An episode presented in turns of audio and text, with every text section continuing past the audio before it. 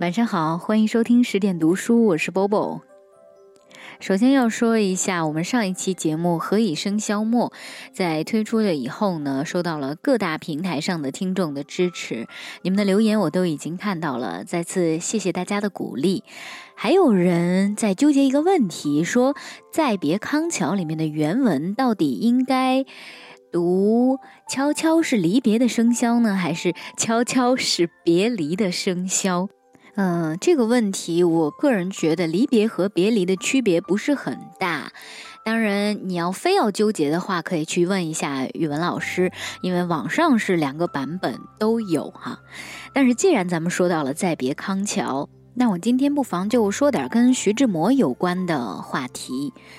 我们都知道，徐志摩跟三个女人有过这个爱情或者说是婚姻上面的纠葛。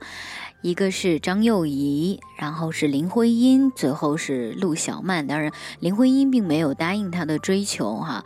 呃，张幼仪呢算是他的前妻，陆小曼呢是他后来娶的妻子。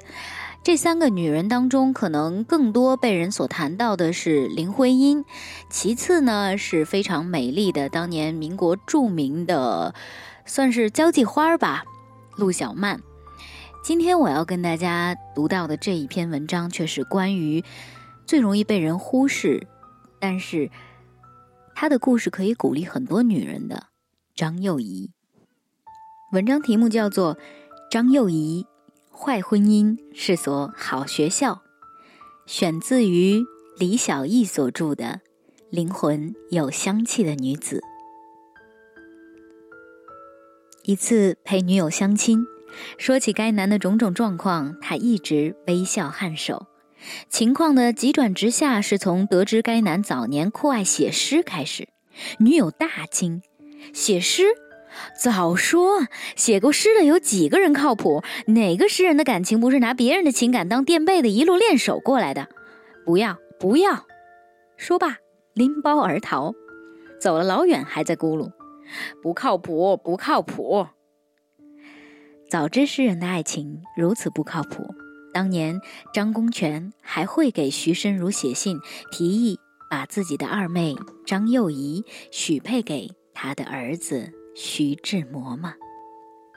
梁实秋曾描写徐志摩，他饮酒，酒量不红，适可而止；他获权，出手敏捷而不咄咄逼人；他偶尔打麻将，出牌不假思索。挥洒自如，谈笑自若。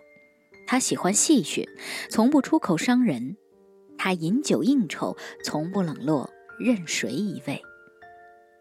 但是，随和潇洒的诗人对待自己不爱的结发妻子，冷漠残酷极了。婚后四年，他们相处的时间加在一起大概只有四个月，都是在他的假期。空旷的院子里，他伸长了腿，坐在椅子上读书，时而自言自语，时而颔首微笑。他在他旁边默默地缝补东西，心里期待和他说上一句话。可是他宁愿招呼仆人，也不对他说半个字。那时的他年轻胆怯，于是更加沉默地咽下绝望。他到法国马赛看他，他穿着黑大衣，围着白色的丝巾。虽然他从来没有见过他穿西装的样子，还是一眼就从人堆里认出了他，因为他是所有接船的人当中唯一露出不想到那儿表情的人。他的心凉了一大截。在国外，他总对他说：“你懂什么？你能说什么？”飞往伦敦的飞机上。他因眩晕而呕吐，他嫌弃不已：“你真是个乡下土包子。”他冷酷地要求离婚，完全不顾她已经怀孕。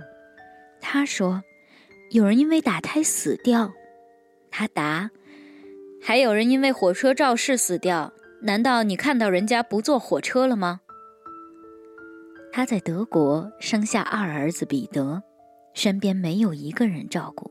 他却追到柏林要求离婚，还写了那句著名的“无爱之婚姻忍无可忍，自由之长还自由”。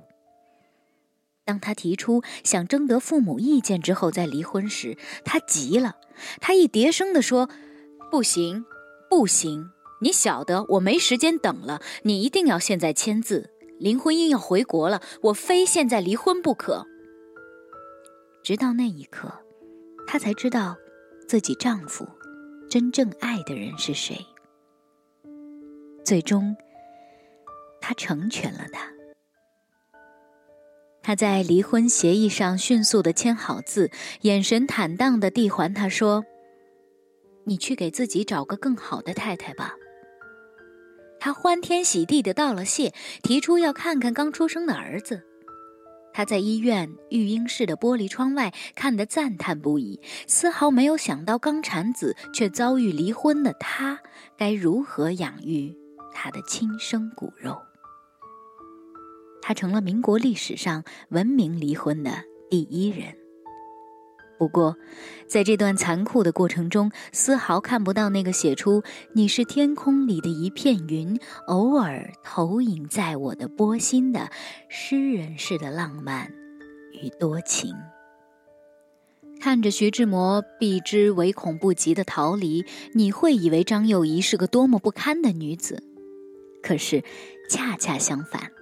在这段婚姻中，徐才是真正高攀的那个。张幼仪家世显赫，兄弟姐妹十二人。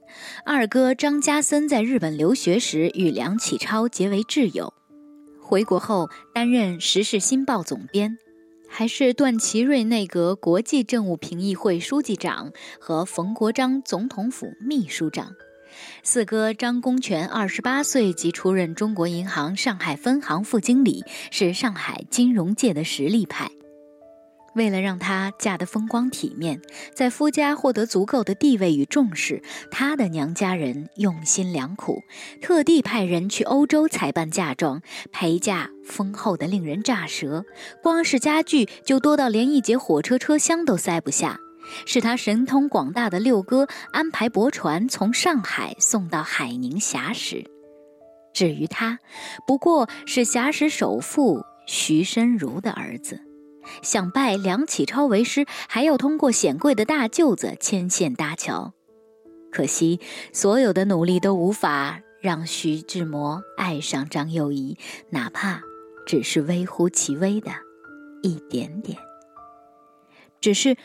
不爱一个人是一回事，肆意伤害一个人却是另外一回事。嫁给一个满身恶习、拳脚相加的无赖，算不算坏婚姻？充其量是遇人不淑吧。坏在明处的人，伤得了皮肉，伤不了心。但他不同，对别人是谦谦君子，唯独。对妻子那种冷酷到骨子里的残忍，不仅让人心碎，更是对自身价值的极度怀疑与全盘否定。自己果真如此不堪吗？自己做什么都是错的吗？自己没有别的出路吗？同时代的女子朱安一生坚守，把自己放低到大先生鲁迅的尘埃里，却始终。没有开出花，蒋碧薇果决了断，却在不同的男人身边重复了同样的痛苦，落得晚景凄清。陆小曼不断放纵，沉湎于鸦片与感情的迷幻中，完全丧失了独立生存的能力。唯独她。张幼仪，这个当年被丈夫讥讽为小脚与西服的女子，一边独自带着幼子在异国生活，一边进入了德国培斯塔洛奇教育学院读书。虽然经历了二儿子彼得的夭折之痛，但离婚三年之后，徐志摩在给陆小曼的信中再次提到这位前妻时，却赞叹：一个有志气、有胆量的女子。这两年来进步不少，独立的步子站得稳，思想确有通道。得到那个曾经无比嫌弃自己的男人的真心褒奖，是多么艰难的事。华丽的离婚分割线之后，他的人生开始有了鲜花与掌声。他出任上海女子商业银行副总裁，借助四哥张公权的人脉关系，使女子商业银行走出困境。每天上午九点，他已经开始在办公室忙碌。下午五点，家庭教师又上门为他补习。他特意把办公桌安排在最里面，方便对周遭的一切明察秋毫。甚至他总是最迟离开办公室，因为生命如此繁忙与丰富。曾经，他心底最大的遗憾是没有接受良好的教育，没有系统学习过新派的知识，不能像他爱恋的女子那样既渊博又俏皮。如今，他立志为自己弥补这个遗憾。离婚后的张幼仪简直像一部励志大剧。人生为他关上了婚姻的大门，却打开了事业的窗户。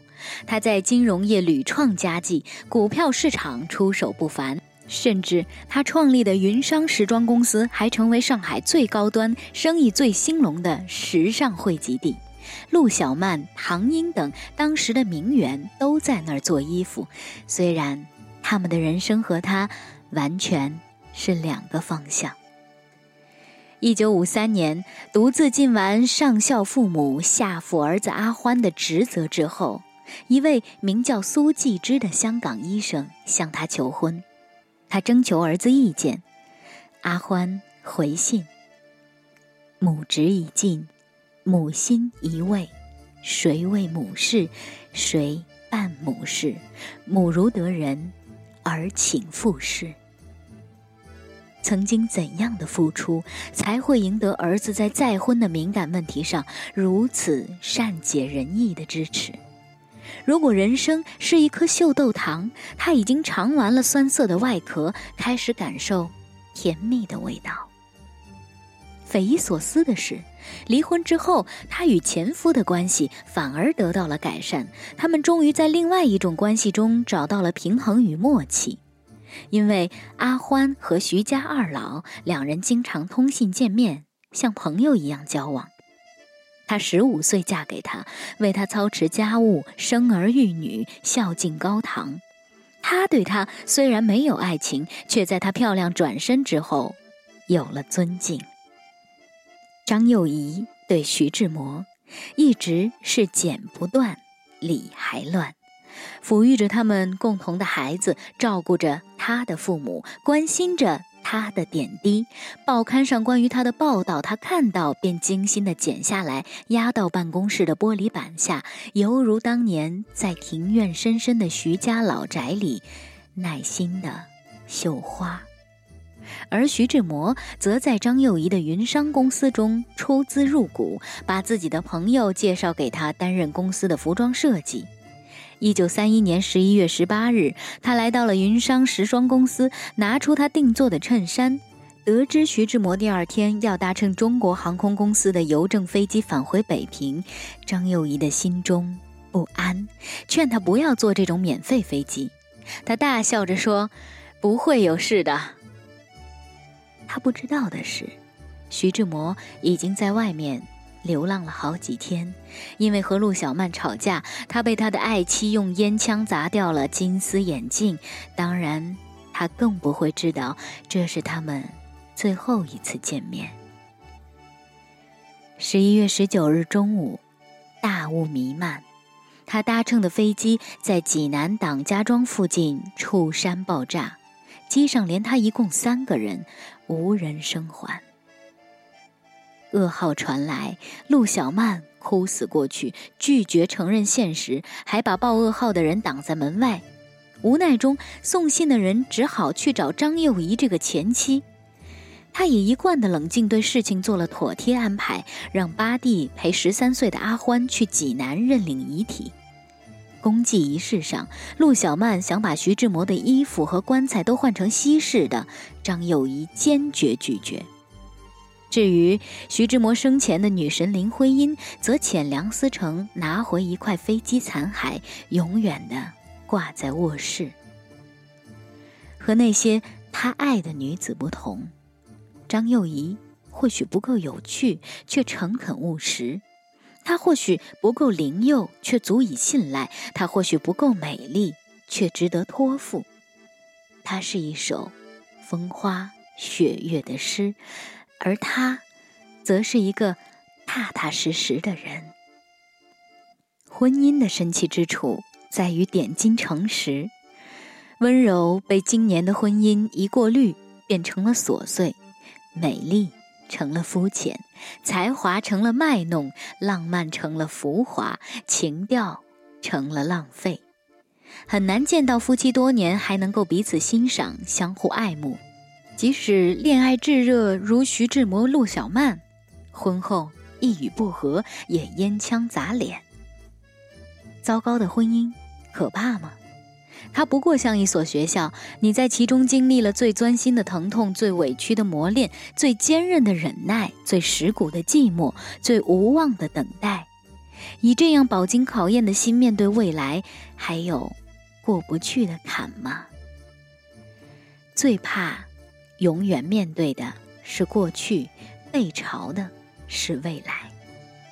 在他去世八年后的一九九六年，他的侄女张邦梅为他撰写的英文版传记《小脚与西服：张幼仪与徐志摩的家变》出版。书中，她这个从婚姻中突围并升华的女子坦陈：“我要为离婚感谢徐志摩。若不是离婚，我可能永远都没有办法找到我自己，也没有办法成长。”它使我得到解脱，变成另外一个人。张幼仪长眠在纽约绿草如茵的方诺伊福墓园，墓园上刻着她最终的名字——苏张幼仪。梁实秋在谈徐志摩一文中评价他：他沉默的、坚强的过他的岁月，他尽了他的责任，对丈夫的责任。对夫家的责任，对儿子的责任，凡是尽了责任的人，都值得尊重。再讲回故事的开头吧，女友放弃了浪漫的诗人，最终选择了一个厚道的男子。还有一段李小艺送给所有读者的话，治愈你。什么是好姑娘？知书达理、温文典雅、克己复礼、贤惠善良，当然，这只是定语中极其微小的一部分，因为只有好姑娘才能赢得好婚姻。真的吗？如果世间是如此顺理成章，又何来张幼仪的苦痛？她真是个隐忍的好姑娘，可是婚姻并不因为她的好而变好。你永远。拥有从一段不愉快婚姻中解脱的主动权，如张幼仪一般，重新为人生按下一个 fast forward 快进。好了，今天的这篇文章就读到这儿，选自于李小艺所写的《灵魂有香气的女子》这本书当中呢，还有很多你可能感兴趣的民国传奇女子的故事，也欢迎大家自己去看一看。更多的好书好文，欢迎关注十点读书的微博和微信公众账号。今晚就是这样，晚安。四月天，梅雨烟烟在窗前，淋湿的眼在屋檐。四月天，总是带。